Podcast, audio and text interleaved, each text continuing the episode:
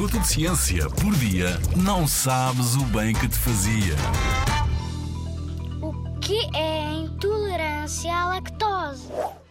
Certeza que já ouviste falar de alergias a muitos alimentos, como frutos secos, mariscos ou morangos, que podem causar reações alérgicas a algumas pessoas. Mas e de intolerâncias? Já ouviste falar? Vamos perceber a diferença entre alergia e intolerância utilizando o exemplo do leite de vaca. No caso da alergia, há uma reação do sistema imunitário, ou seja, do nosso sistema de defesas, às proteínas do leite. O nosso corpo pensa que são tóxicas e geram um alerta.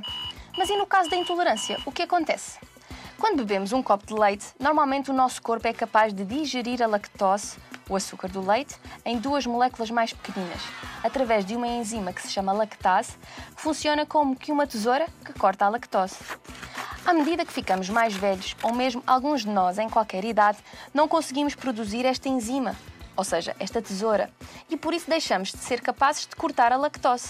Somos assim intolerantes. O que acontece neste caso é que a lactose não é digerida e chega inteira ao nosso intestino grosso. As nossas amigas bactérias que lá estão vão digerir a lactose e produzem muitos gases ou mesmo diarreia.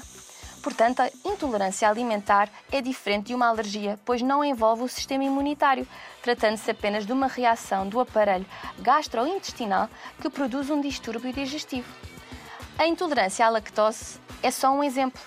Fazias ideia que em Portugal aproximadamente um quarto da população apresenta intolerâncias alimentares a vários alimentos?